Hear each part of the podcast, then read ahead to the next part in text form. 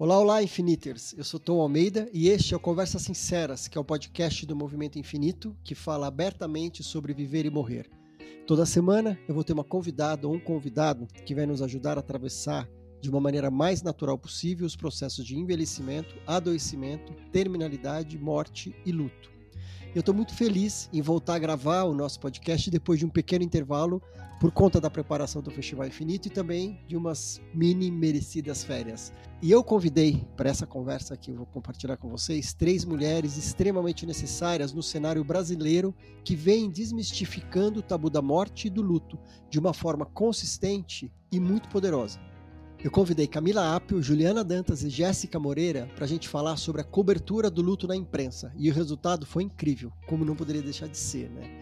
E eu quero aproveitar essa pauta para contar que nós aqui no Infinito, a gente desenvolveu, em parceria com o Finitude Podcast e também com a Casa Paliativa, uma cartilha para a imprensa, que é um guia para falar sobre questões sobre cuidados paliativos, morte e luto. É, a gente desenvolveu essa cartilha por acreditar que o trabalho da imprensa é fundamental para que a informação correta chegue a cada vez mais gente. A morte não é um evento desejável, mas ele é impossível de ser driblado. A pandemia, infelizmente, veio escancarar ainda mais a tão temida única certeza da vida. Então a gente precisa pensar sobre como estamos morrendo e também sobre como comunicamos informações sobre adoecimento, cuidados paliativos, morte e luto.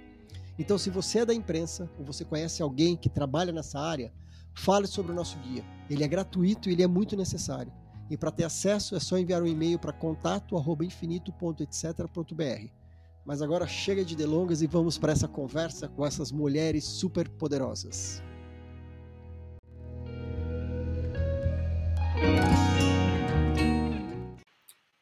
Olá, boa noite, meus queridos, minhas pessoas infinitas. Que delícia estar com vocês aqui de novo. É, eu estou muito contente com as nossas convidadas. Eu estava brincando, a gente estava conversando ali nos bastidores, que hoje eu coloquei até camisa. Fazia quatro meses que eu não usava camisa só para receber essas mulheres poderosas e maravilhosas hoje. Então eu vou chamar para participar com a gente aqui três convidadas super especiais: Camila Apple, Juliana Dantas e Jéssica Moreira. Que sucesso Estou muito feliz, de verdade, de ter vocês aqui. É, me sinto muito perto, assim. Só falta o abraço, mas já está valendo. E eu estou bem feliz mesmo. Obrigado por terem aceitado o convite.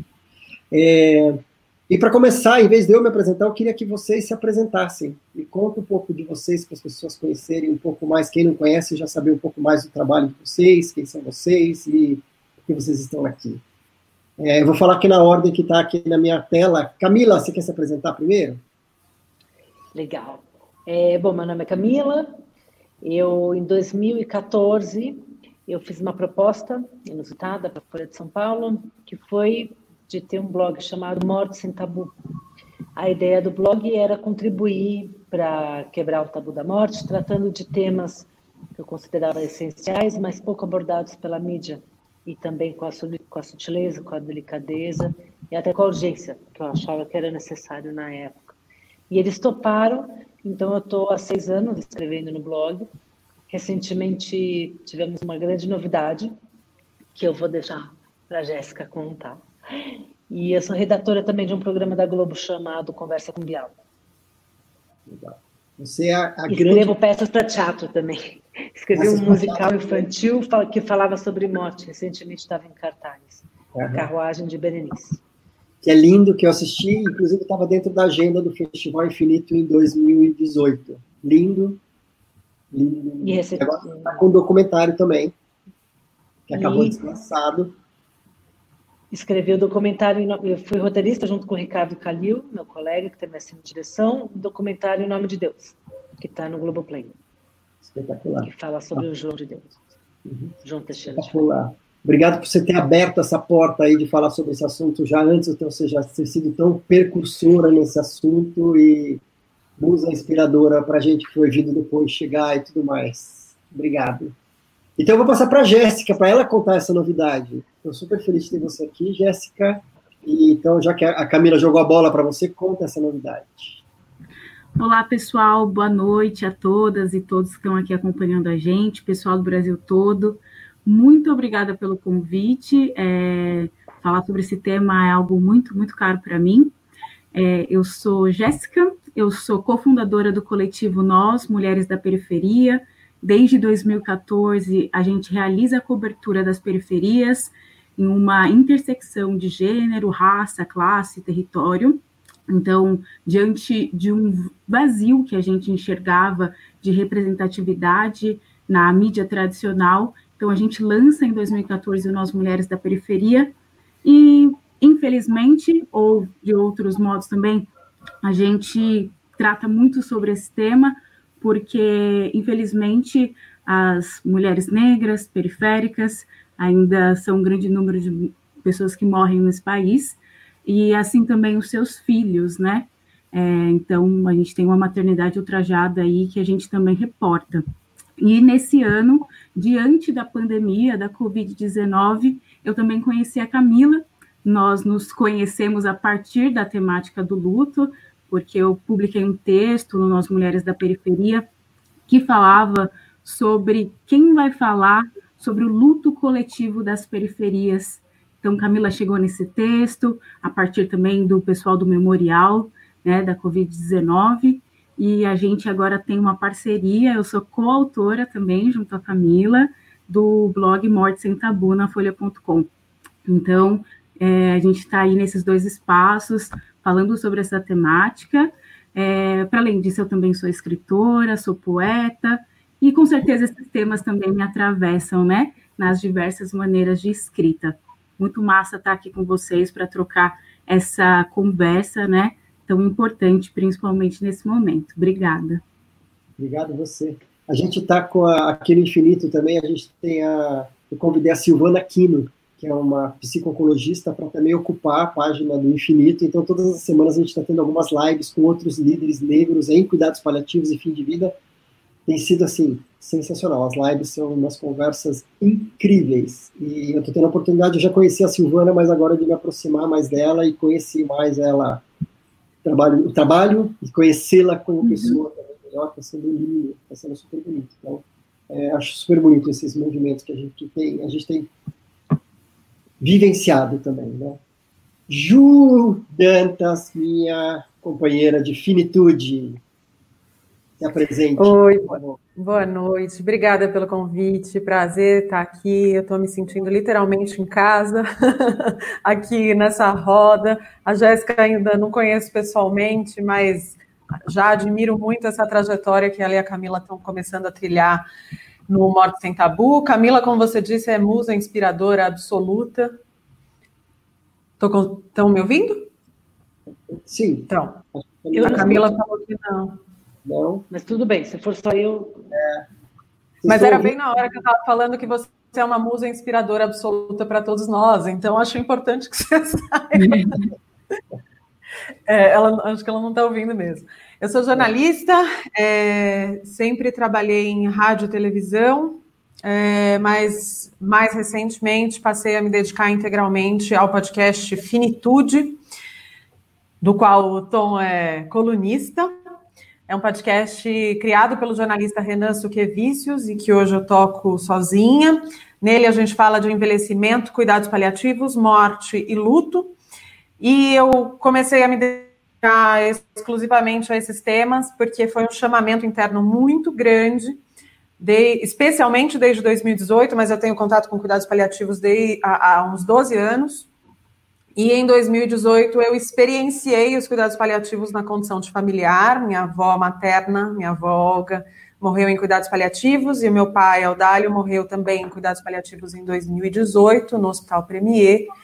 E no fim das contas eu percebi que é um privilégio perder pessoas com dignidade, né? E aí de que privilégio que a gente está falando? Aí eu comecei a querer dividir as histórias, minhas experiências e ouvir outras histórias para que a gente consiga deixar todas as cartas na mesa, que a gente tenha uma vida digna e também uma morte digna, tanto para quem vai quanto para quem fica. Obrigada pelo convite, estou adorando estar aqui. Que ótimo. Camila, agora você está ouvindo a Ju? Não ouve, mas você me ouve bem e ouviu a Jéssica bem. Tá. Ju, eu vou fazer o seguinte: eu vou te remover um minuto e vou te colocar de volta. Você não faça tá nada.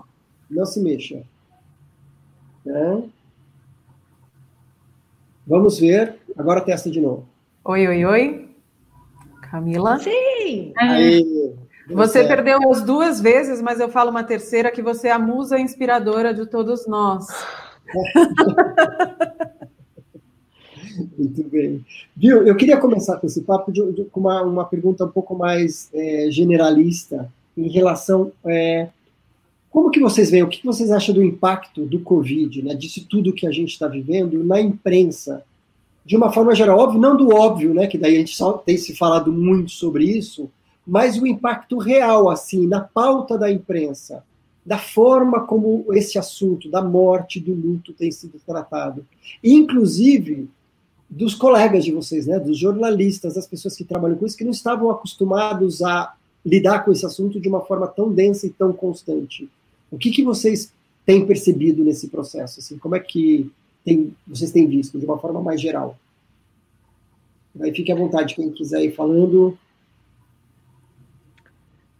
Eu tenho recebido muitos textos, né, assim, de diversos veículos, é, jornalistas, psicólogos fazendo textos, vídeos, lives, fa falando sobre luto, falando sobre morte, falando sobre a dor de não se ter uma despedida, ah, os problemas dessa falta de comunicação que agora tá, que agora a gente está vendo mesmo, né, na, na pele, assim, olhando. É, essa falta de comunicação, eu digo médico-paciente, entre os familiares, e como o tabu da morte pode ser prejudicial mas ah, os jornalistas como um todo estão tendo muita, muita iniciativa e muito respeito pelo que eu vejo, assim, em, em se falar, por exemplo, tem vários projetos como Inumeráveis, como Memorial, em dar rosto para os números, né, e não tratar as estatísticas como de uma forma fria, mas sim procurar entender o que está por trás disso, humanizar todo esse processo, discutir teorias sobre o luto também, Outro dia eu participei de um podcast que me perguntaram o que eu achava dos cinco estágios do luto.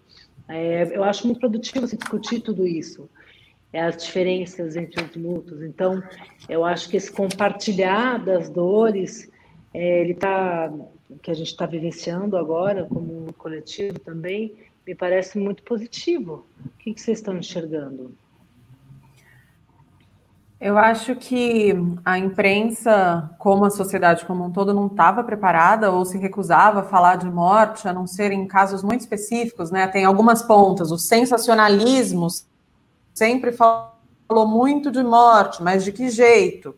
É, ou, enfim, sempre aquela discussão: é para falar de suicídio, não é para falar de suicídio, de que jeito que a gente fala de suicídio? Nas redações é sempre uma discussão de que jeito que você vai dar a notícia. Tem que seguir os e assim impõe as pessoas, infelizmente, morrendo e a gente se vendo obrigado a correr atrás desse prejuízo, dessa, desse tempão todo que a gente se recusou a encostar no assunto da morte, né? Ao mesmo tempo, dentro disso que a Camila falou, diante de um governo que desumaniza a todos, né? A imprensa, eu acho que assumiu um papel de serviço mais do que já era, né? de informar, de humanizar, de mostrar que não somos números, somos pessoas e que cada perda é uma perda, cada perda é uma singularidade. Não tem e daí, né? Não tem é o destino de todos nós, tudo bem morrer agora, só vai, morrer quem for velho, como se tudo bem, né? Já estava ali. Então eu acho que a imprensa mais do que reportar é, e prestar serviço, que é, sem dúvida, um dos papéis da imprensa. No Brasil, especificamente, ela assumiu um passo, um degrau a mais de suprir uma lacuna que o governo deixa, uma lacuna gigantesca, uma lacuna que, inclusive, no limite, induz as pessoas à morte, né? Haja vista a falta de transparência nos dados que a imprensa assumiu num consórcio, num esforço para conseguir divulgar os dados. Olha isso, a gente está sendo privado pelo governo de ter noção de quantos nós somos a menos. Então a imprensa aparece é, nesse, nesse e em outros papéis também, né? Perfeito, super, super importante isso. E Jéssica, para você, o que, que você tem visto? Qual a tua percepção? É, eu, eu vou concordar com a Camila e a, e a Juliana também, porque eu vejo com bastante entusiasmo esse novo momento da imprensa no Brasil, não só no Brasil, mas acredito que no mundo inteiro. Eu acho que hum, nesse momento a imprensa tem sido primordial, né?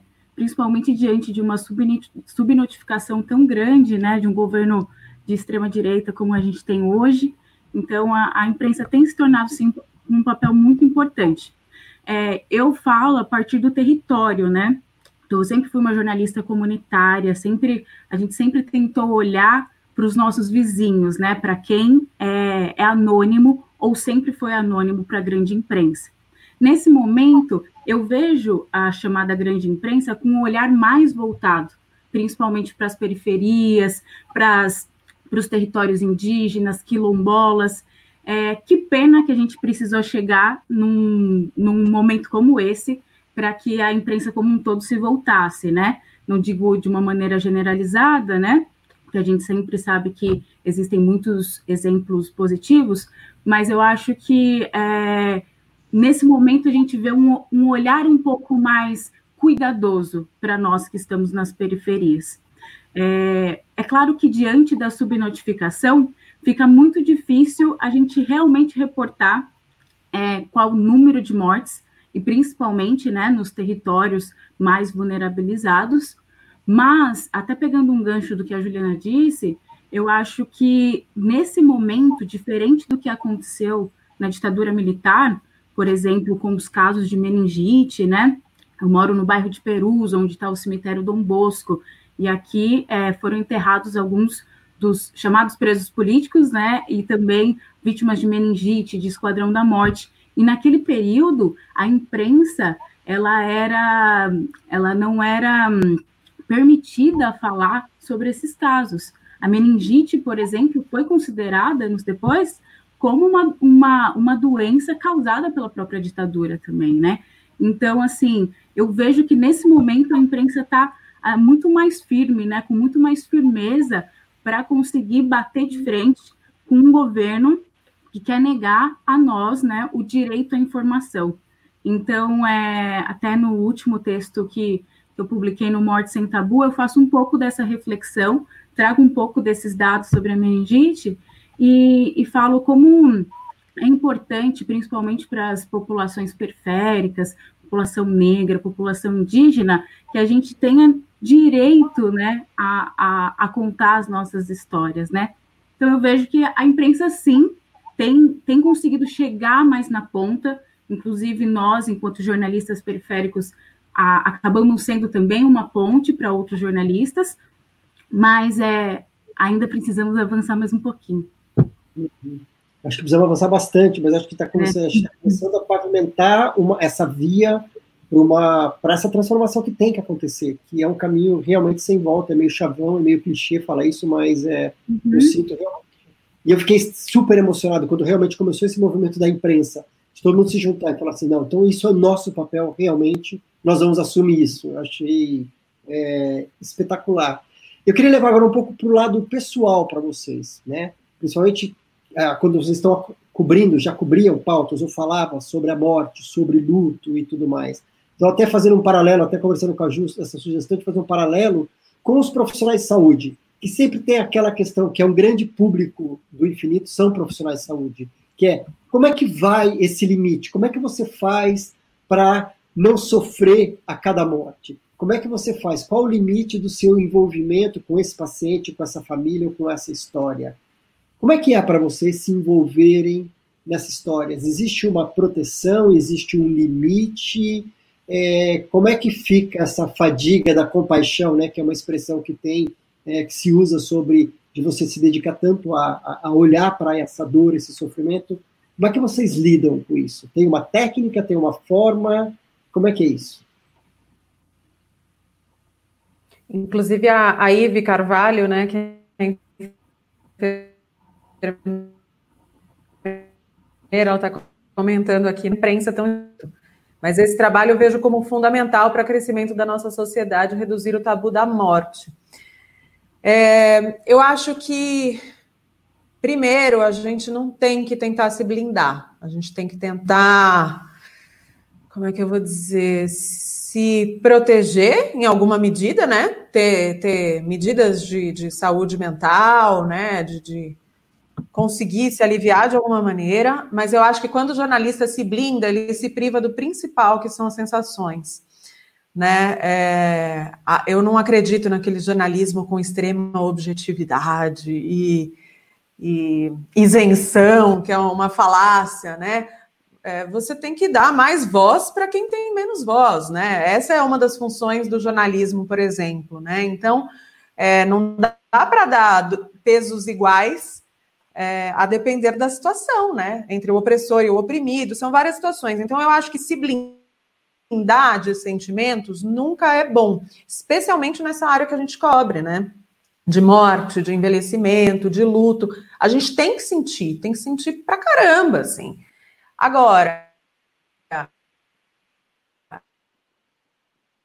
é, é, vira ali uma chavinha quando a gente vê dar uma desabada, mas aí cada um vai encontrando seus recursos psicológicos é, para ir lidando, mas eu acho que a morte tem uma particularidade, o tema da morte, que quanto mais você se aproxima dele, menos assustador ele fica. Então, eu acho que a gente vai tateando num quarto escuro e por onde a gente vai passando, onde a gente vai pisando, as coisas vão se iluminando e a gente vai aprendendo, não a estar preparado, mas a lidar com isso. Uhum. É, eu, eu, eu não me separo, assim, muita gente já me conhece, sabe que eu, eu, me aproximo e muitas vezes eu fico amiga e amigo das pessoas com quem eu, com quem eu entrevisto, com quem eu, eu conheço a história, porque a gente entra na vida né, da pessoa, conhece a história, é um convite para conhecer essa história e, e um convite para aquela pessoa compartilhar um momento muito difícil dela. Então, é quase um presente que ela te dá. Então, eu, eu sinto um, uma forma de gratidão por estar, tá, por ser digna daquela confiança, de receber aquela história. E eu trato isso com muito respeito e muita seriedade. Todas essas histórias que chegam, que são delicadas e difíceis, e pessoas que estão em momento de vulnerabilidade. Em vários temas que eu trato na minha vida, na minha carreira, principalmente esse da morte, é, a gente lida com pessoas que estão em, em um momento de grande vulnerabilidade. E eu acho que é isso. O mínimo que a gente tem a entregar é essa empatia e, essa conexão. E é uma conexão real, é uma conexão verdadeira. Ela não, não passou, publicou e aí sumiu, passou a conexão. Não, isso faz parte da vida. Eu acho que uma das belezas da vida é essa. E eu acho até que eu escolhi a área que eu atuo, o jornalismo, por isso eu realmente honro todas as pessoas com quem eu vou me encontrando e acho isso muito bonito. É, eu, o que eu sinto, né, quando você falou qual é o limite entre o pesado e não pesado, eu acho que eu aprendi a ver beleza nessa dor, na, na, no que normalmente as pessoas diriam que é feio, que é feio, que é triste, que é pesado, e muitas vezes é muito pesado, principalmente quando a gente fala em violação de direitos humanos, exploração e abuso, é tentar enxergar ali uma conexão que tem beleza, que é ouro, que é puro, que emociona. E a emoção é o que faz a gente ser um ser humano. Então, isso para mim é, é, é, é, um, é um presente, tá nessa emoção. E me alimenta. Uhum. Então, eu não fico pesada e triste e carregada. Eu fico alimentada. Então, acho que tudo Sim. depende da forma como você trata essa história, essa dor. Uhum. Eu eu queria trazer para vocês. Uma vez eu entrevistei uma agente comunitária aqui do meu bairro, e a dona Lenilda. E a dona Leonilda falou assim que ela, embora ela trabalhasse oito horas por dia, ela era agente comunitária 24 horas. Porque todo tempo que ela saía da casa dela, alguém perguntava: Lenilda, você sabe se vai ter ginecologista hoje? Então eu aprendi com a dona Lenilda que ser alguma coisa, qualquer profissional comunitário é ser 24 horas. Então, eu sou jornalista comunitária, eu sou uma jornalista que fala a partir do território. Então, não tem como eu me separar, né? Eu vou sair aqui na esquina da minha casa e eu vou conversar com o seu José, que perdeu a companheira dele há dois meses por conta da Covid, e nessa conversa na esquina, ela vai ser uma prosa, ela vai ter o meu sentimento enquanto vizinha, vai ter o sentimento dele enquanto companheiro, que perdeu essa pessoa que ele tanto amava, ao mesmo tempo vai ser uma entrevista, e elas são coisas que são que se somam, que se juntam. Todos os meus entrevistados ou são meus vizinhos aqui, fisicamente, realmente, ou são pessoas que estão em periferias muito próximas de coisas que eu vivo. Então, para mim, é muito difícil eu dissociar. É, agora eu não vou mais pensar nisso, não vou pensar mais nessa história, porque de algum modo, tanto por conta né, das condições que nos unem nas periferias, sejam os desafios e também as potências, é, eu vivo um pouco das dores dessas pessoas, das dores, das alegrias, mas aqui nesse momento falando exata, é, principalmente sobre as dores. Então, não tem essa separação, assim, pelo menos no meu caso. Como o Ju disse, é, eu acho que a gente vai lidando com isso. Algumas vezes, para mim, a história, ela remete a algumas das minhas, né? É, o tema do luto, ele faz parte da minha história, porque nos últimos cinco anos eu tive cinco lutos de pessoas que moravam dentro da minha casa. E esses lutos perpassam também algumas questões, né, que estão nos nossos territórios, né? O meu pai morreu em 20 dias e a gente passou por seis hospitais públicos e pronto-socorros e ficamos nos corredores desses espaços. A gente não teve um atendimento digno, a gente não teve é, a opção, né, que o meu pai também morresse de uma maneira digna. Então, para mim, falar sobre isso de alguma maneira é cuidar da minha própria dor um pouco, né? Então, é, para mim é muito importante. Então, é muito importante que eu pare na esquina e eu converse um pouco com o seu José e saiba também de todas as questões sociais que estão por trás das mortes que acontecem na periferia. Então, é, é eu não consigo né, separar uma coisa da outra, né? É, é bem assim. Lindo, lindo. Eu, eu, eu, também, desde quando eu comecei a me envolver muito né, nisso, e acho que até foi o meu processo também de, de eu lidar com os meus lutos, de eu começar a me envolver, porque foi, eu fui tendo as perdas e me envolvendo, fui tendo as perdas e me envolvendo. Então, foi como eu fui lidando com os meus lutos. E muitas pessoas perguntavam, sempre me perguntavam, e eu falava, não sei, eu estou aprendendo, não sei. E às vezes eu não sei, e eu, eu choro junto, e vou uma coisa que aos poucos foi mudando, e eu tenho sentido, acho que estou tendo mais clareza, que hoje eu enxergo, quando eu estou conversando com uma pessoa, eu não enxergo mais só a outra pessoa, eu enxergo o que acontece entre eu e ela, quase como fosse esse espaço, esse campo entre nós. Porque quando eu realmente abro uma escuta, sem nenhum julgamento, sem nenhum temor, e simplesmente então eu vejo aquele campo que isso aqui está tendo acolhimento. Assim, este campo eu estou de uma certa forma confortando essa pessoa, não com a intenção de confortar, mas eu espaço, eu crio um espaço que conforta. A consequência é o conforto, não o objetivo. É, e, e acho que é bem o conceito da compaixão, né? Que eu vejo uma dor, eu vou em direção a essa dor. E às vezes eu não fazer nada. Antes eu sentia uma urgência de falar, de fazer.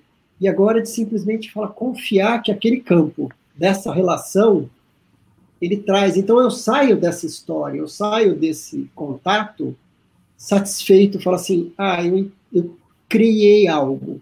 Eu não curei essa dor, eu não mudei essa história, mas essa conexão ela teve um valor. Daí eu falo: ah, eu fiz a minha parte. Tá bom, eu não posso curar todas as dores do mundo, mas nessa relação a gente saiu mais rico. E tem histórias que me emocionam mais, é, recentemente eu fiz uma, eu tenho feito algumas celebrações virtuais. Eu fiz uma que eu me emocionei muito durante a cerimônia toda. Eu chorei muito porque era lindo, porque eu via muita beleza, era muita declaração de amor.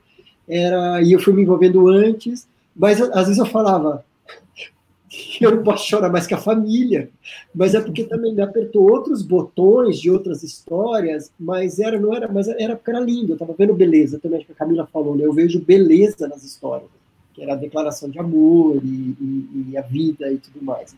Então eu estou muito feliz de estar tá começando, parece que eu estou me distanciando e enxergando uma coisa a mais nesse campo que se cria. Daí eu falo, ah, isso me, pro, me protege no sentido de protege, não de protege. Protege no sentido me acolhe.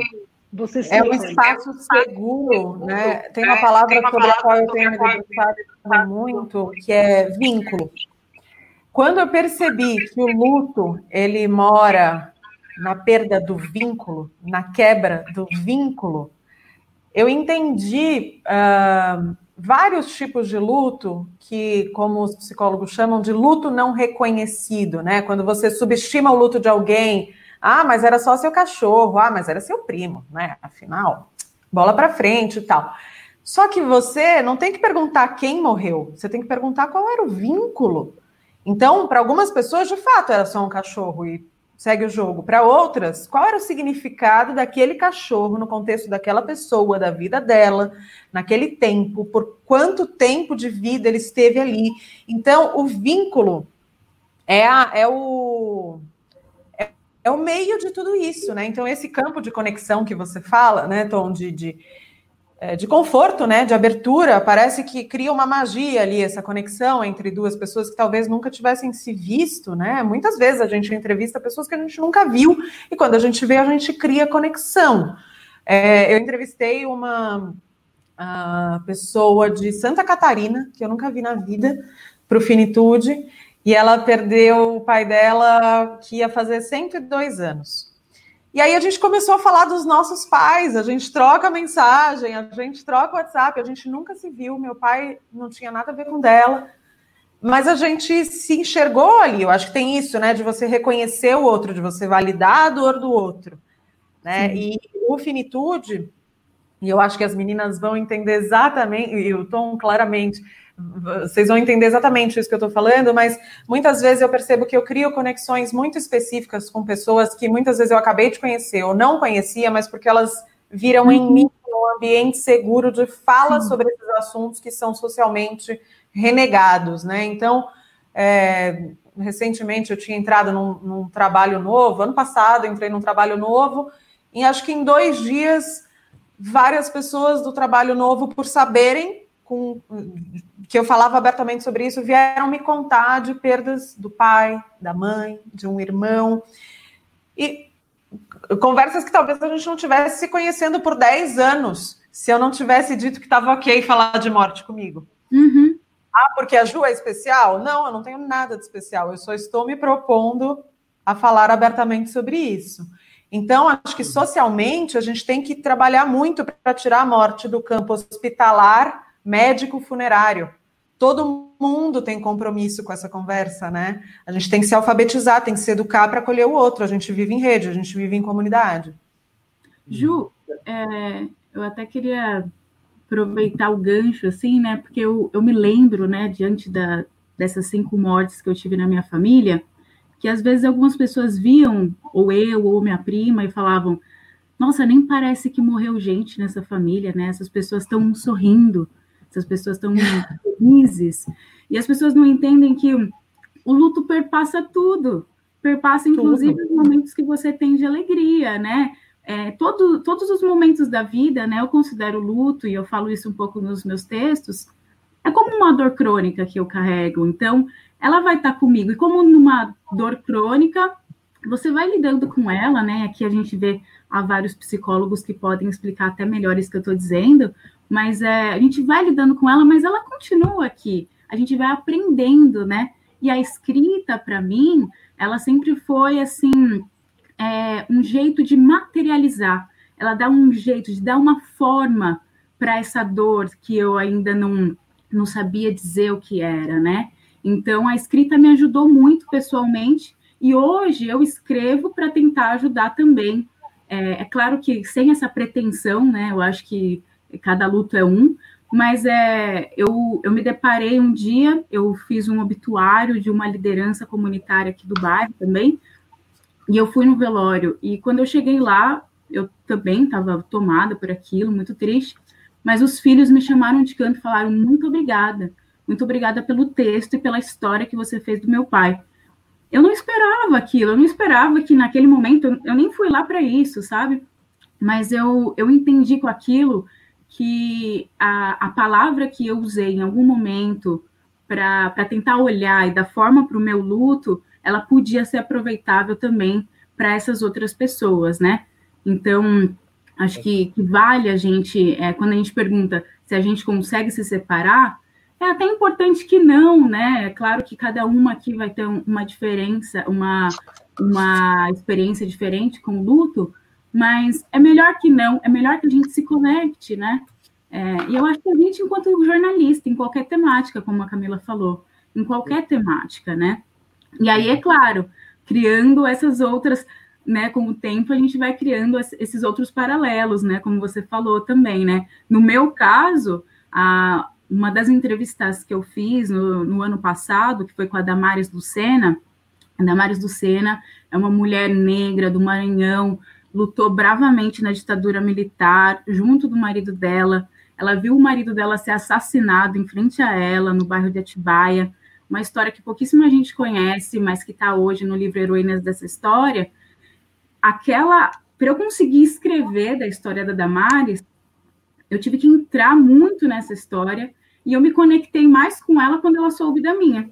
Porque é uma mulher que, puxa vida, ela passou a vida toda com esse luto e esse luto, né, naquele momento também, né, e até hoje, né, uma, muitas verdades ainda não ditas, é, a gente não teve acesso a toda a memória daquele período. Então, penso, uma mulher de 92 anos, hoje com câncer, e eu cheguei, falei, Damares, vamos conversar disso. Foi super difícil acessar ela, daí quando eu falei de mim, falei da minha própria dor, do meu luto, de repente ela se abriu também. E eu lembro que eu sonhei, eu sonhei que a, a cena né, dela perdendo o marido é, na frente dos filhos e tal, eu sonhei com essa cena. Essa cena aconteceu no meu quintal quando eu sonhei, mas quando eu olhava era o meu pai. Então eu tive, né? Esse foi o meu processo daquela história. Outras histórias eu vou lidando de outras formas, mas aquela história foi tão forte, tão difícil, né, de escrever, de começar, que eu tive que me conectar mais. Perfeito, perfeito. É, eu acho que também uma, um, um, os canais, né, as que vocês escrevem, mas vocês têm um papel muito importante também, vocês estão, de uma certa forma, modelando ou dando um exemplo de como abordar este assunto, falar sobre a morte, falar sobre histórias tão íntimas, falar sobre o luto, e não de uma forma sensacionalista. Como é isso? Como falar sobre isso sem ser sensacionalista? Como que é? Que eu é, acho é bem tênue que... essa linha, né? É, ela é muito tênue. Eu acho que o jornalista, inclusive, infelizmente, carrega esse fardo de, a priori, ser taxado de sensacionalista, né, por um grande desserviço de vários dos comunicadores. É, então, em geral, você já tem que se provar humano, né, porque às vezes a pessoa olha em você uma, um símbolo ali, né, até você ser um ser humano e não a imprensa, né? Agora eu estou no Finitude e, e, o meu caminho é mais direto, mas já estive em, em rádios e televisões abertas, e até você provar que você não vai ser mais um, que você não vai desrespeitar, que você não vai violar, a maioria não desrespeita, tá? Mas existe uma minoria que é muito forte, muito barulhenta, de um jeito muito desagradável, como a gente conhece. Então, é, até você provar que você vai respeitar aquela pessoa, olha isso, a que ponto chegamos, né? Você tem que provar que essa pessoa não vai ser violada. É, às vezes tem um pezinho atrás, sim, mas eu acho que isso que a Jéssica traz é fundamental de você se colocar, de você é, dizer seus lutos. É, já conversei isso com a Camila também, né? De você dizer de onde você vem. Eu não posso entrar numa cobertura de cuidados paliativos sem dizer que eu sou absolutamente envolvida até a cabeça com esse assunto, que é uma filosofia na qual eu acredito, que eu perdi pessoas da, da minha vida em cuidados paliativos. É por isso que eu estou aqui. Não seria honesto intelectualmente se, né? Enfim. É, então, acho que essa aproximação, você ter a preocupação em ser respeitoso já é 50% do caminho, né? O Felipe até estava perguntando, é Felipe o nome dele? É, Felipe Laudio estava perguntando numa entrevista com Enlutados o que trocar pelo como você está se sentindo. Nesse contexto, será que a pergunta não demonstra carinho? Eu acho que sim, porque você pressupor algumas coisas, né? Essas coisas do luto, né? Não, eu sei como você está se sentindo, eu também já perdi meu pai o meu pai não era o seu pai e o vínculo que você tinha com seu pai não era o mesmo que eu tinha com o meu. Então, acho que esse jornalismo é, de falar sobre mortes, que você falou de ir moldando um pouco as coberturas, ele é mais para dizer que não tem regra mas tem que ter muito respeito e cuidado, do que para ditar, ser moralista. Mas quando você aprende que cada luto é um luto, que tá tudo bem sorrir, que o luto não é linear, que o luto é para sempre, porque o luto mora na ausência da pessoa que partiu. Porque muita gente pergunta, né? Quando acaba? Não acaba, né? Então, quando você entende que se a falta é permanente, o luto também é, e você vai dizendo isso, você vai meio que tirando pianos das costas das pessoas, né? E dizendo tá tudo bem se sentir assim. Se não for assim, tá tudo bem se sentir assado. Né? Eu acho que é um, é um jornalismo e uma abordagem do não julgamento, né? Do espaço seguro. E eu acho que reverbera, né? Eu acho que as pessoas compreendem quando você começa a encaminhar a conversa nesse sentido, e quando você exibe a conversa nesse sentido, quem ouve também compreende e passa a te acompanhar, porque quando a gente é insensível ao envelhecimento, à morte ou ao luto, a gente não é de propósito, a gente é porque não sabe o que fazer. Então, quando a gente olha para alguém que acabou de perder um marido e fala: não, bola para frente, agora você tem que seguir em frente, você tem que superar. Você não fala isso por mal, você fala isso porque você quer é logo que aquela pessoa pare de sofrer, mas infelizmente ela não vai parar de sofrer. Então, o caminho é como acomodar esse sofrimento, como lidar com isso. Então, é, acho que é mais um. O que os psicólogos chamam de educação para a morte, né? Então, assim, muitas vezes a gente acaba impondo mais dor ao outro, que já está com uma dor principal, que é a da perda, pela nossa inabilidade. Então, acho que quando a gente demonstra esse respeito pelo entrevistado, e que não é um entrevistado, ele é uma pessoa, do mesmo jeito que um paciente não é um paciente, é uma pessoa que está doente, é uma pessoa que está me dando entrevista. Acho que quando você demonstra esse respeito e traduz esse respeito, seja num texto, num áudio, numa reportagem de televisão, todo mundo ganha, né? Eu, eu não, não, vejo uma preocupação é, nessa questão do sensacionalismo no próprio texto, porque eu acho que é uma consequência de todo o comportamento que a gente já, já colocou aqui. Mas eu tenho essa preocupação no título, na manchete. E essa é uma preocupação real. Muitas vezes eu compartilho o título com a pessoa, eu falo, olha, estou pensando eu, eu, em, em, trazer esse título para a sua reportagem, o que, que você acha? Eu compartilho para ver se ela se sentir representada, porque é muito delicado. Qualquer título ou manchete que você colocar em cima de um assunto como esse, morte, luto, você usa palavras que já são dramáticas, dramatizadas. Né? Então, já existe muito drama aqui no que a gente faz. Então, o nosso desafio é não atrapalhar, é, ter, é não realçar demais, né? algo que já é, que já tem essa carga dramática. E tomar cuidado com o título. Eh, e eu eh, recomendaria compartilhar mesmo, perguntar para outra pessoa você acha que está? Né, carreguei na tinta aqui ou não? Você acha que está adequado? Porque às vezes a gente não consegue enxergar mesmo. A gente quer, a gente precisa resumir uma história numa, em três palavras que seja atraente, que a pessoa tenha vontade de ler, senão você quer que as pessoas leiam, você quer se comunicar. E, mas que não carregue na tinta, né? Então é, é um desafio muito grande fazer um título, uma manchete, assim, eu, eu sinto isso nessa área. Só é, complementando, Camila, antes de, da, da, da Jéssica falar, que eu acho que é, que é justamente isso, né? até para falar sobre o tabu, a gente tem que chocar, né? então tem uma dose de, de, de sensacionalismo de o que, que, é isso? De incomodar, de chamar atenção, é, mas a, que, a qual serviço? Eu acho sensacional isso que você faz de compartilhar o título, porque também assim, eu estou invadindo a tua dor, é porque eu estou contando a tua história. E o título, ele, ele tem é objetivo, ele tem que ser catchy, ele tem que ser chamar atenção para que as pessoas leiam a sua história. Mas esse título, que eu estou condensando tudo isso em duas, três palavras, eu pisei no teu calo, eu invadi a tua dor, eu acho que é esse, né? Tipo, até onde a gente pode ir. E eu, só você pode me dizer até onde eu posso ir. Eu vou, eu vou, daí a pessoa fala, não, tá ótimo, não, não, não, isso é demais. Então, é, eu acho lindo esse, esse compartilhar. Não, vem que eu seguro. Né? Então é, é por aí. Uhum. Jéssica, e você? É, eu acho que a gente ter essa parceria com quem a gente está fazendo a história é bastante importante, né? Eu acho que em todos os temas, mas principalmente nesse, é, é nessa, nessa história com a Damares, eu fiz todo o processo muito partilhado com as filhas. A gente estava falando de um, uma pessoa que muito machucada, né? Então você não quer mais uma vez machucar, mas você quer o quê? Falar daquela história, falar da, daquela pessoa, né? É como se fosse um, um, uma possibilidade ali o, do jornalismo de guardar também, né? Esse vínculo que a Ju está falando, né?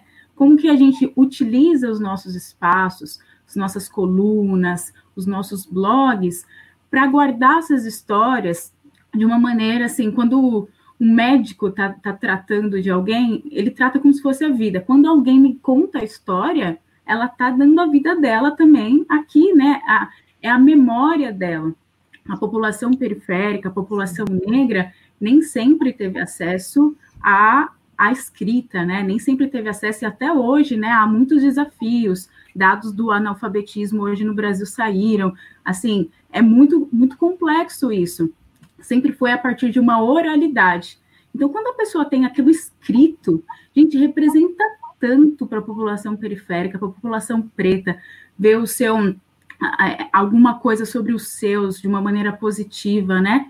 E aqui eu queria trazer muito, eu é, nos os nossos os próximos textos do Morte Sem Tabu eu vou tratar sobre isso, eu falei com um jornalista, que é o Kaique Dalla Pola, que ele escreveu para Ponte, para o R7, é, para falar sobre morte, né? E ele fala sobre é, assassinatos nas periferias da população preta. Olha só que dificuldade, né? Um super desafio isso.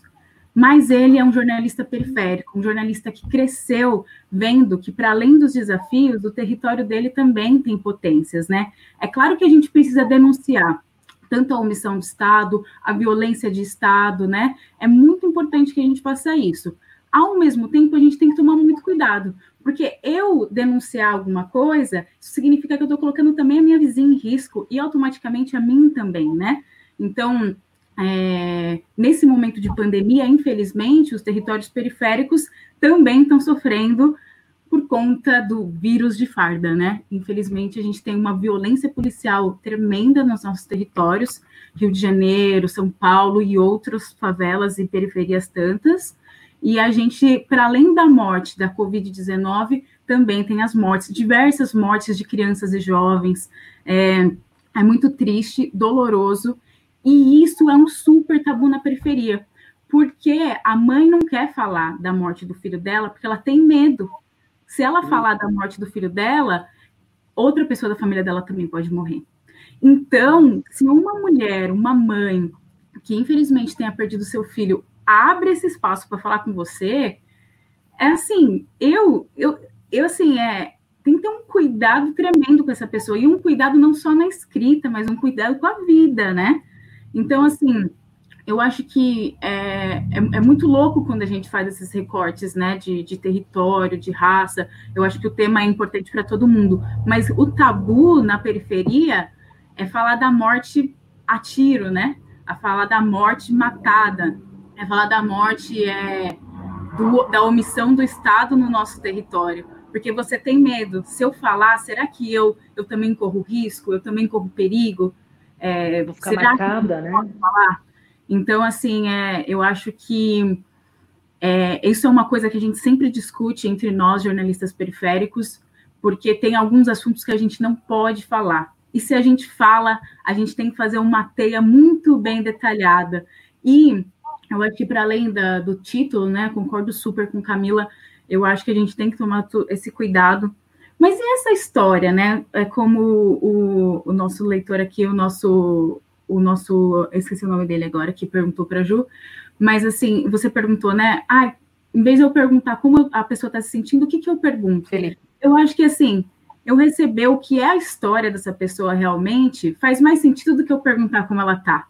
Eu mostrar para essa pessoa que eu vou cuidar daquela história que ela está me contando é muito importante, né? Eu, eu percebo isso aqui, né, no, no, no território periférico, de uma maneira geral, que assim, ó, eu vou cuidar da sua história, porque assim, as outras, é, principalmente as mães de meninos que foram é, assassinados pela polícia, elas têm um, um, exercício muito grande, dolorido, e isso a vida toda, de provar né, o que, que o filho era ou o que, que o filho não era. Né? Quando você conversa com é, a Débora Silva, do Mães de Maio, por exemplo, a dor que a Débora sente, eu entrevistei ela em 2017, entrevistei ela em 2018, e se eu entrevistar a Débora agora, eu vou sentir a dor que ela sente. Mas ela tem uma responsabilidade que é a de guardar a memória do filho dela. Então, ela vai me contar a história quando eu conseguir mostrar para ela que eu, junto com ela, vou tentar guardar isso. Maravilhoso. Vou deixar aqui um comentário. Uhum. É, só, só acrescentar uma coisa, eu ia falar justamente sobre a Silvana e o Tom colocou. É, é, eu fiquei muito assustada, o Finitude está indo agora para a quarta temporada, né? Geralmente a gente fala da morte de uma perspectiva ou de envelhecimento, de adoecimento, ou do próprio envelhecimento, do luto e tal. E aí, quando estava terminando agora a terceira temporada, eu percebi que as duas únicas vezes que eu falei de morte por violência, as vítimas eram negras. E aí, quando eu fui entrevistar a Silvana, é, que me foi apresentada pelo Tom, como tantas outras pessoas maravilhosas, e eu vou ser grata por isso para sempre, a gente chegou num ponto que é, então, quer dizer que morrer de velho é privilégio? Muitos negros morrem antes. Quando o João Pedro puxa a média para baixo porque ele tinha 14 anos, que média é essa da população negra? Então, quer dizer, eu talvez tenha a sorte de morrer de velha porque eu sou branca. Então, a gente tem que urgentemente deselitizar a questão da morte, porque várias condições que a gente discute, elas são de privilégio. Total, eu tive muito essa reflexão e é dolorido chegar a essa conclusão. É, é um tapa mesmo, né? é necessário. É fundamental. É urgente, necessário, eu acho que isso. É, eu não gosto de falar porque acho que não é isso, né? Um dos ganhos do que a gente está vivendo, mas acho que assim é, é, é, fundamental que isso tenha entrado na pauta, que a gente não tenha deixado isso passar. A gente poderia, então isso está incluído na pauta. É, e eu também queria falar um pouco sobre essa transformação, né? Porque a gente fala sobre esse tema tabu que a gente vem trabalhando e que é difícil, que aos poucos a gente vem abrindo espaço. Agora, a morte, a impermanência, está super escancarado agora na sociedade, no mundo. É, isso está nos ajudando a lidar melhor com o tabu? Você acha que a sociedade daqui, quando tudo isso passar, vai estar tá mais aberta para lidar, para falar mais sobre a morte, de falar sobre é, os seus desejos de fim de vida, abrir as conversas é, com os seus familiares? Vocês sentem que, ou pensam que vai haver essa transformação, essa mudança? Ela está acontecendo? Eu sinto que está acontecendo pela privação, né? Porque como a gente está privado de visitar no hospital, de acompanhar essa última fase, de, de velório, enterro, eu acho que essa privação traz uma reflexão de Nossa Senhora, como isso é importante, como está fazendo falta. É importante estar tá fazendo falta e poderia ser melhor, poderia ser mais representativo para quem fica, poderia ter mais relação, né, ter mais a cara de quem se foi. Eu acho que essa discussão, de, se a gente pudesse ter agora esse velório, como ele seria, né? Eu acho isso muito importante. Mas tem, eu acho, essa, essa discussão, essa conversa na mesa, né, no, como no Def Café, que faz, você que faz, o, o Def, o, o, café sobre o, café no jantar, morte a morte no jantar, a morte no jantar, esse momento de descontração, que é ao mesmo tempo uma descontração, mas com profundidade, discutindo isso, é muito relevante. Eu lembro uma vez que eu me emocionei muito quando eu fiz uma reportagem sobre o testamento vital da Folha, e uma amiga minha falou, ah, eu estava jantando com a minha mãe, ela puxa uma reportagem da mesa assim e fala: Olha, quando morreu eu quero isso aqui. E eu vi essa reportagem. Então, eu acho que nós também, como jornalistas, podemos ajudar a fazer esses ganchos, a, a, a, as pessoas pegarem as reportagens e trazerem, falar assim, manda para um, um parente e fala assim, olha só o que eu vi aqui. Tem opções sobre destino de cinza e de corpo, nunca tinha ouvido falar em fogos de artifício que é uma sessão lá do blog do que você quer ser quando morrer, que acaba fazendo uma, uma, uma, uma brincadeira jocosa com isso, que é para tentar introduzir esse assunto de uma forma mais leve. Bom, então eu acho que a pandemia vai nos ajudar nesse sentido. É, eu lembro uma vez que eu conversei com a Juliana, acho que foi a Juliana que me falou, não gosto de, de, de discutir coisas positivas que surjam né, da, da pandemia, é muito difícil pensar em efeitos colaterais positivos, porque a gente está vivenciando um, um, um trauma, um drama horroroso. Então é muito difícil pensar em efeitos positivos. Mas eu acho que essas reflexões que estão surgindo são benéficas. Da pandemia.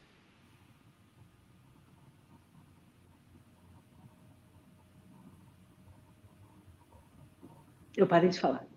É, acho que a Ju travou, é, eu estava achando que a Ju estava falando, daí acho que ela travou. A Ju, você travou, Ju? Vai lá, Jéssica, vai lá, Jéssica. Não, eu tô, eu agora estou tranquila. Não, tá tudo bem. Será tudo que está vindo uma voz? então, bora para a próxima.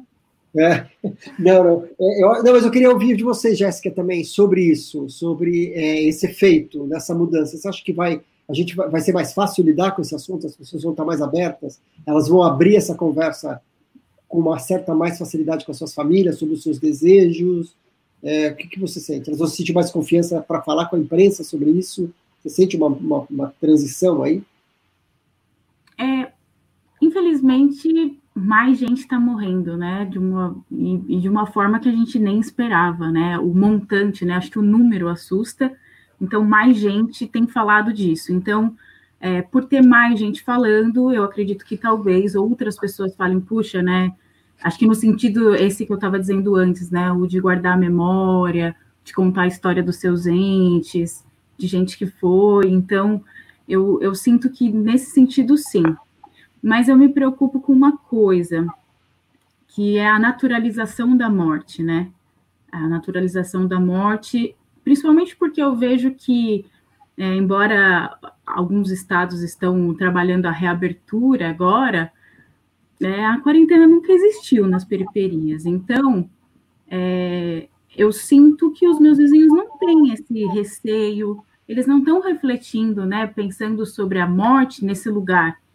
Eu não sei se essa discussão que a gente está tá tendo aqui, é, de, de, como a morte tem aparecido todo o tempo, ela ela está pincelando para todo mundo, sabe? Embora os programas sensacionalistas sempre trabalharam a morte, é, embora eu veja hoje que algumas, mesmo a imprensa tradicional, tem feito um trabalho importante, né? Como a, próprio Fantástico tem feito aquele memorial todos os domingos. Então, isso tem tocado as pessoas, tem mexido.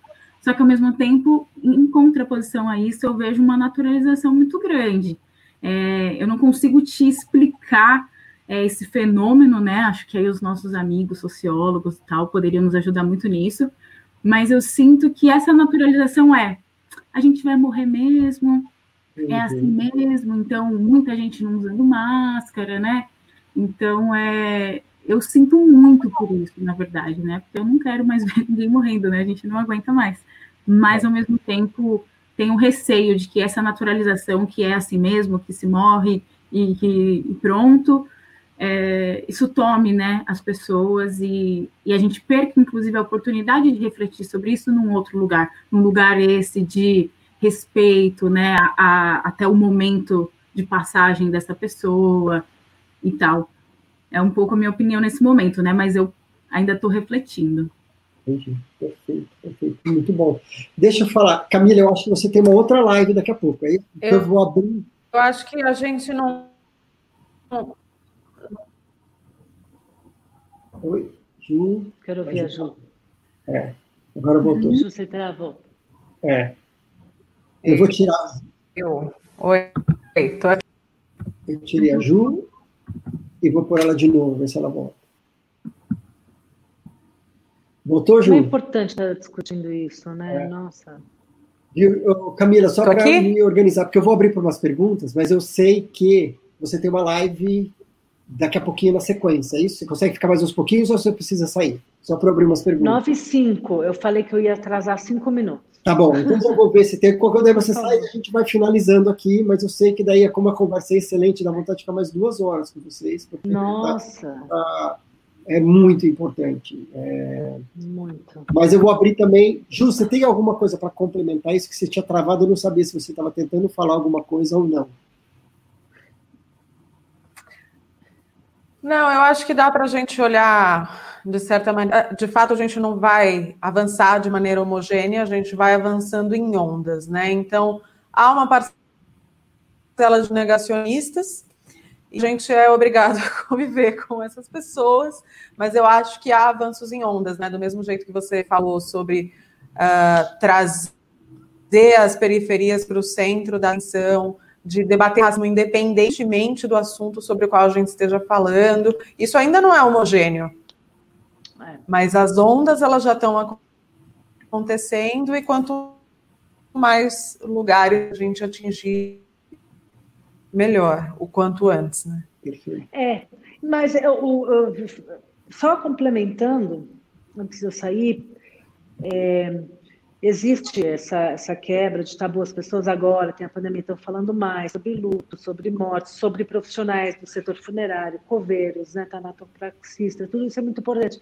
Mas esse movimento já estava existindo, já existia um movimento de quebra uhum. de tabu da morte, o movimento, o Tom, a Juliana, a, a Jéssica, vocês todos são exemplos, né? A gente vê que isso vinha ocorrendo. Então, talvez esteja catalisando pela necessidade de uma forma muito ruim. Mas ele já estava ocorrendo e iria, e iria. Eu acho que estava no caminho. A sociedade está pedindo isso, é uma urgência. Porque do jeito que estava, não dava mais. Então, uhum. é uma mudança muito, muito bem-vinda.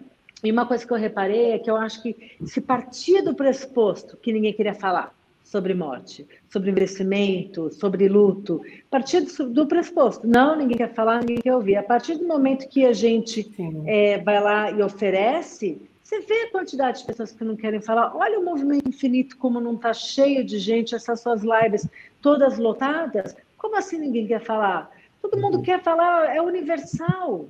É, uhum. univers, é, uni, é, universal, mas claro, tem todos os recortes que a Jéssica coloca aqui muito bem, que está mais que na hora da gente endereçar. Mas, né? Então as pessoas querem falar, está na hora. E é muito bonito ver isso acontecendo. Uhum. Bom, eu, eu, vou aproveitar que eu vou, eu vou sair, eu vou agradecer, vou dizer que é muita admiração por vocês três. A Jéssica é um presente na minha vida esse ano e nesse momento. Muito feliz mesmo, Jéssica. Eu ouvi você falar assim, nossa, enche o coração de, de orgulho, de, de felicidade, de que isso é um caminho muito certo a gente está seguindo e, e agradecer vocês todos. Tá bom? Obrigado, querida. Eu preciso só contar um negócio. Era, era, eu, foi... hoje eu vou chorar. É, viu? Foi lindo. A Jéssica, e você está aqui, para mim, a Jéssica tá, você está em cima da Jéssica. Assim. Quando a Jéssica começou, não, porque os textos que eu escrevi para o Já Morte no Tabu, você fez assim, ó. Sorriu, aquela coisa de uma mãe orgulhosa, se ouvindo, se emocionada e ouvindo, ouvindo, ouvindo. Muito. Realmente. É uma. Muito. Tipo, adorei já de você estar aqui. Acho que a Marta Tabuto só ganha muito. Você está perto. Mas foi lindo de ver a reação da Camila, você falando dela. Orgulho mesmo, demais, é, demais. Tá bom. Demais. Obrigado, tá Camila. Foi linda. A gente vai continuar aqui, mas está acabando também. Beijo, beijo. Tchau, Obrigado. gente. Beijo a todos vocês que estão nos ouvindo. Beijo, tchau. Queria estar tá dando um abraço em todo mundo, batendo papo, mas logo, logo. um beijão. Eu vou. Tchau, tchau. É, vamos só então finalizar nós três aqui. Deixa eu ver se uhum. chegou alguma pergunta aqui a mais. Se não chegou, se, alguém, se eu perdi alguma pergunta, escrevam. Mas eu queria perguntar então para vocês: que pergunta eu deveria ter feito que eu não fiz? Tem alguma coisa que eu deveria ter perguntado e eu não perguntei para essa conversa? Ou algo que vocês gostariam de falar e não falaram? É, não sei. Imagina. Acho que não, hein? Mas vou deixar essa para Jéssica. Ou abrir para perguntas, se você quiser. É. Tem alguma é, coisa, Jéssica? Eu não sei dizer agora. É... Também não sei. Então, maravilha. Eu acho a, gente que... falou, a gente falou bastante do, do eu e do coletivo, né? Eu gostei disso. Não, foi uma delícia. Que conversa é, importante, que conversa.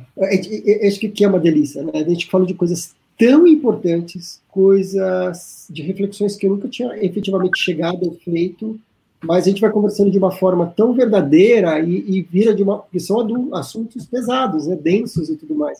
Mas foi fluindo de uma forma tão legal, tão boa, tão enriquecedora, que e é legal assim, o público do infinito, né? É um público super diverso. A gente tem sempre que nos acompanha é, muitos profissionais de saúde, mas também pacientes, familiares, pessoas enlutadas, é, acho que hoje jornalistas aqui também, é, essa diversidade de pessoas. Então, acho que a gente falou com todo mundo, pelo menos é o que eu estou sentindo. E, é...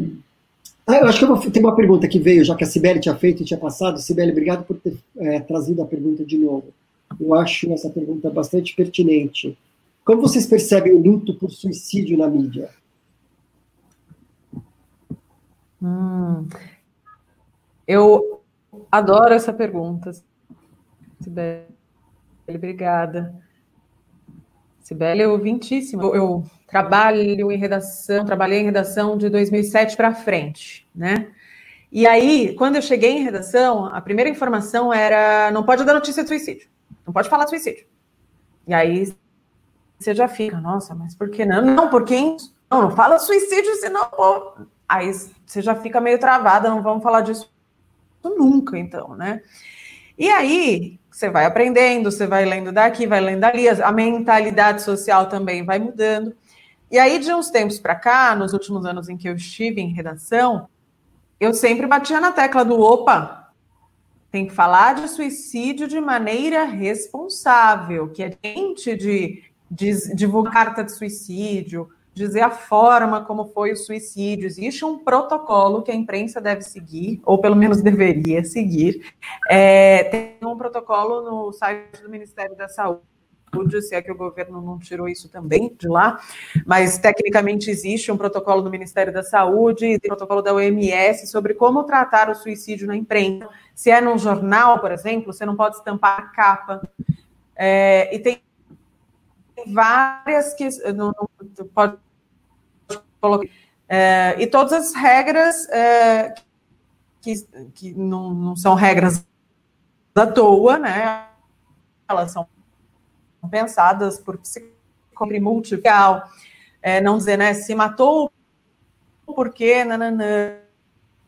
E aí você vai refinando também o jeito de vídeo, né? Não falar, ah, o suicida. Enfim, você vai refinando a linguagem com aprendizagens diversas, sempre ouvindo pessoas, isso para todos os assuntos, né? Mas é, especialmente nesse que é tão delicado, sempre ouvindo pessoas gabaritadas, com carimbos, né? É, fontes, né? Que a gente chama, né? Entrevistados, psicólogos, psiquiatras, pessoas capacitadas a dizer aquilo. Você não pode ouvir qualquer um de qualquer jeito. Leia, releia, peça para outra pessoa ler. Se quiser, pede ajuda para a sua própria fonte, para o seu próprio entrevistado. Estou indo bem por aqui, posso falar desse jeito? Então, é, tem vários episódios do Finitude sobre suicídio, é um assunto que eu acho muito importante falar, mas se você escorrega numa casca de banana, e são várias cascas de banana nesse tema, você tem que ter plena noção da sua responsabilidade, de que você pode causar danos e impactos que você nunca vai saber quais foram, mas podem ser bem severos. Eu queria trazer um pouquinho a experiência que eu tive enquanto jornalista do Instituto Alana, né? Eu, eu trabalhei lá no último ano, uh, para além do Nós Mulheres da Periferia, passei em outros lugares, e a gente, eu trabalhava lá em um projeto com jovens, que é o Criativos da Escola, que faz uma premiação todo ano e tal. E nesse projeto, é, o Criativos da Escola recebe projetos feitos por crianças e jovens é, para análise, para ler. E um dos temas que os jovens mais trazem é o combate ao suicídio na escola. E a gente sempre fazia a reflexão, porque, afinal de contas, a gente estava falando com adolescentes, né? É, e, e, como que a gente poderia falar disso? Eu acho que essas, essas, esses questionamentos que a, que a Ju está trazendo, eles também apareciam para a gente, né? Embora ali não fosse uma redação, mas um projeto que falava com uma audiência voltada exclusivamente para adolescentes, então a gente tinha que ter muito cuidado.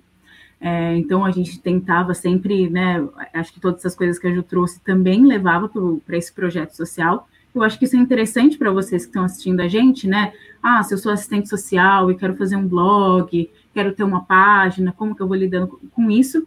Mas eu queria falar que isso é um tema que meninas e meninos, adolescentes estão falando muito e que a gente não falar sobre eles é a gente esquecer de conversar com essa audiência. É, eu também tenho uma sobrinha de 17 anos, esse é um dos temas que ela mais conversa comigo, sabe? Então, porque tem muitos dos amigos que falam sobre isso, há tentativas inúmeras também. Então, é claro que é muito complexo falar, estou aprendendo aqui, olha, ouvindo o Ju falar, maravilhoso, obrigada, Ju. É, mas eu também penso, mais uma vez, nos recortes, né? No ano passado, se eu não me engano, foi ano passado retrasado, uma mulher trans, é, ela se suicidou. Então, é, e aí eu lembro que nas histórias que as mídias populares, periféricas tentaram trazer, as mídias negras, tentava trazer mais a história dela do que exatamente o que aconteceu, porque trazer a história dela e o que veio antes que pode ter levado assim, o que veio antes em relação à omissão, né? Omissão do Estado, omissão ao acolhimento. É, a gente está falando de um país que mais mata mulheres trans, por exemplo, no mundo, né? Então, eu acho que, assim, como que a gente aproveita esse tema para falar das outras faltas, né? Das outras omissões, né? Das outras dificuldades também que aparecem na vida de algumas pessoas. E, e para mim, essa provocação, né, essa pergunta, vem como algo que, como a gente precisa falar muito, né? Nas periferias não é diferente, gente, né? A gente também tem vários casos, né? E casos diversos, diversas complexidades, assim, e também é uma provocação a mim mesma, né? De como falar isso, como falar isso para jovens, muito importante. Uhum. Só colocando mais uma, uma coisa, é, desculpa, Tom. É, tem um episódio do Finitude que eu fiz que chama Precisamos Falar sobre o CVV. É, o título é bem eu direto. Eu coloquei ah, o link nos é comentários. É, é. Tá, é que tem outros com a, com a, Luciana Carvalho Rocha, tem alguns, alguns finitudes que abordam essa questão. Por quê? É, eu, eu, eu percebi que muitas, muitas pessoas começaram a falar: nossa, mas o CVV, já liguei lá e não não fui bem atendido, ou não fui atendido, demorou demais. Nossa, se minha mãe não tivesse entrado no quarto, eu teria me matado e tal. Eu falei, mas o que está acontecendo com o CVV? O que, que, que, é isso, né? E aí eu fui atrás de uma das maiores especialistas em luto do Brasil, que é a Karen Scavacini, do Instituto Vita Aleri, perguntar, e aí, Karen, o que, que, você está sabendo? Que que eu, como é que eu posso abordar isso? Porque também é o único serviço do Brasil especialista em atender as pessoas, né, que estão é, com a necessidade de conversar e não encontram espaço social para isso, né? Porque eu percebi, eu não posso, entre aspas, meter o pau no CVV e não oferecer uma alternativa, é o único serviço. Então, vamos entender por dentro o que está rolando. E aí, é um episódio que eu construí em parceria, é, parceria quando a gente fala, né? Foi uma troca mesmo com a, o conselho do CVV. Tipo, o que está acontecendo com vocês? Ah, a demanda é muito maior do que. Ah, mas como é que vocês funcionam? Ah, não, são só voluntários. Né? Então, o jornalismo também é essa prestação de serviço de, ok, temos esse problema aqui. O que, que dá para fazer? Porque foi essa pergunta que eu fiz. Ok, CVV, vocês não estão dando conta. Como é que eu posso colocar essa, esse cobertor curto de vocês aí? Sem dizer que o serviço não funciona, porque é uma mentira, inclusive funciona, mas não está funcionando para todo mundo. O que, que falta? E aí é um episódio que, para além de todo o diagnóstico, convoca as pessoas. Oi, você já pensou em ser voluntário do CVV? Porque aquilo ali não é geração espontânea, é fruto de muito trabalho. Então, acho que cabe a nós identificar, ser crítico, mas também propositivo nesse sentido. Perfeito.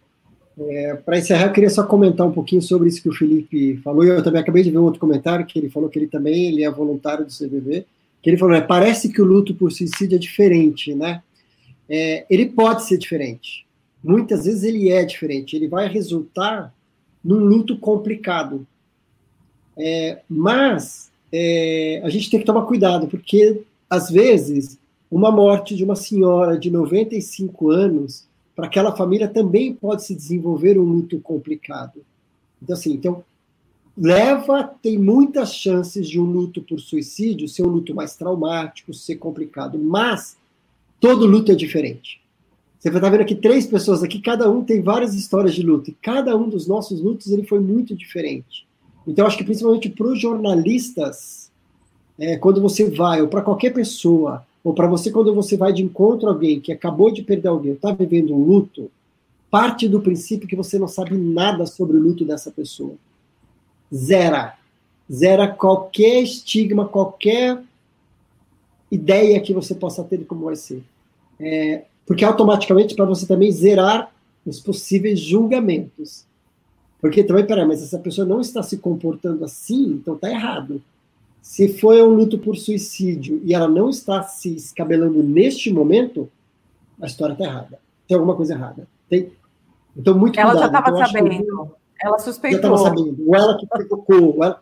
Então, é muito cuidado. Então, assim, é... o luto não é linear. Ele é muito individual. Cada um vai viver da tua forma. Cada uma vai viver a seu tempo. Então, tem, existem vários forma... momentos do luto. Então, é, sim, existe a possibilidade de ser um luto mais traumático. Como existe a possibilidade dos lutos das pessoas que perderam as pessoas agora durante o Covid, que não puderam fazer as suas despedidas e tudo mais, existe a possibilidade de ser um luto mais complicado. Não necessariamente vai ser, existe a possibilidade. Então, só porque é, mas eu acho que concordo totalmente com isso, mas eu acho que se morte já é tabu, eu acho que o luto, a sociedade faz dele, o, perdão, o suicídio, a sociedade faz dele um tabu dobrado, né? Porque tem a coisa do desistiu, é, escolheu, tem um monte de preconceitos e julgamentos que envolvem a morte por suicídio. Muitas das pessoas que ficam são extremamente julgadas, né? A Luciana Carvalho Rocha, que é psicóloga, lá de Belo Horizonte. Infelizmente, o marido dela morreu por suicídio, né, há alguns anos. E ela fala que, fora a dor que ela estava sentindo, ela percebia as pessoas batendo na porta da casa dela para perguntar: Nossa, mas você é psicóloga, você não percebeu? Como se ela tivesse que ser responsabilizada por isso. E ela é o extremo ainda que é psicóloga, ué. Não notou? Ele não deu sinal, Luciana, tem certeza?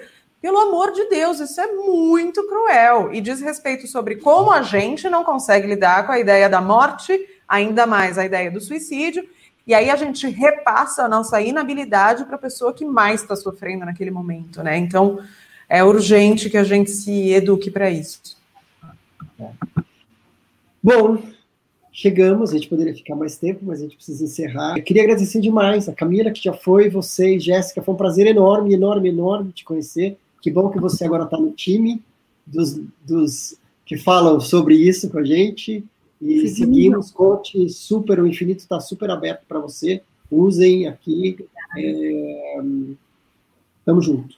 Ju, seguimos. Mais uma vez, muito obrigado por estar aqui. Foi uma delícia. Obrigada. Fazer o jabá da lojinha do infinito, gente. Ah, é, olha lá. essa pergunta para vocês, ó, dá para ver? Sim. Você estará vivo se morrer hoje? Camisetinha. Pergunta para a gente fazer sempre, né?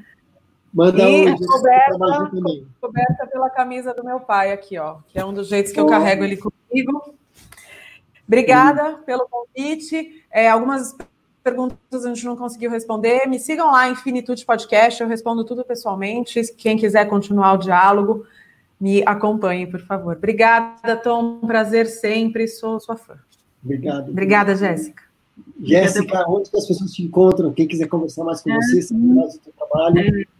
Primeiro, obrigada, gente. Obrigada mesmo. Gostei também de todas as perguntas aqui. Ju, aprendi um monte com você. Obrigada, muito bom te conhecer. Tom também. Obrigada, né, pela, pelo convite e por me acolherem aí nesse, nesse novo time aí de, de pessoas aí também que falam sobre isso. É, eu queria indicar três leituras, né, que nos últimos tempos elas é, eu fiz. Uma delas é a ridícula ideia de nunca mais te ver, que ela é da jornalista Rosa Monteiro, uma espanhola, um livro bastante interessante.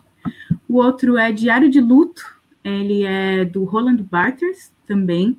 Ele fala sobre o luto que ele teve da mãe dele e mostra um pouco, né, como o luto não é linear e ele não, não segue uma, uma receita pronta. E também o Sobrevivendo no Inferno, do Racionais MCs, que uh, primeiro foi um disco e também tem em livro. Eu, eu realmente acho que são leituras importantes para a gente fazer para pensar sobre o luto. E eu tenho feito né, a partir desses livros. Vocês podem me encontrar no Jéssica P. Moreira, no Instagram. Sigam também o o Instagram do Nós Mulheres da Periferia, é Nós Mulheres da Periferia no Instagram, vocês acham rapidinho. É, também é, acompanhe nossa coluna lá no Morte Sem Tabu, tem também no Facebook o Morte Sem Tabu. E eu também respondo sempre, né, pessoalmente, as coisas, tento ter o maior cuidado com isso também. É, mais uma vez, obrigada, gente, obrigada mesmo. Falar sobre isso para mim é muito importante, é importante pessoalmente, profissionalmente, é, enquanto cidadã do mundo mesmo. Obrigada. Lindo. Beijo para vocês. Obrigada, boa noite. Obrigada, boa noite. Tchau. E para encerrar, eu quero muito agradecer tantos jornalistas e veículos de imprensa que já fazem um trabalho sério, abrindo espaços para falar sobre esse assunto e também desejar que em 2022 esse tema ocupe ainda mais espaços na mídia. E ajuda a gente a ajudar mais gente. Se você conhece alguém que pode se beneficiar com essa conversa, convida ela para nos ouvir. Até o próximo.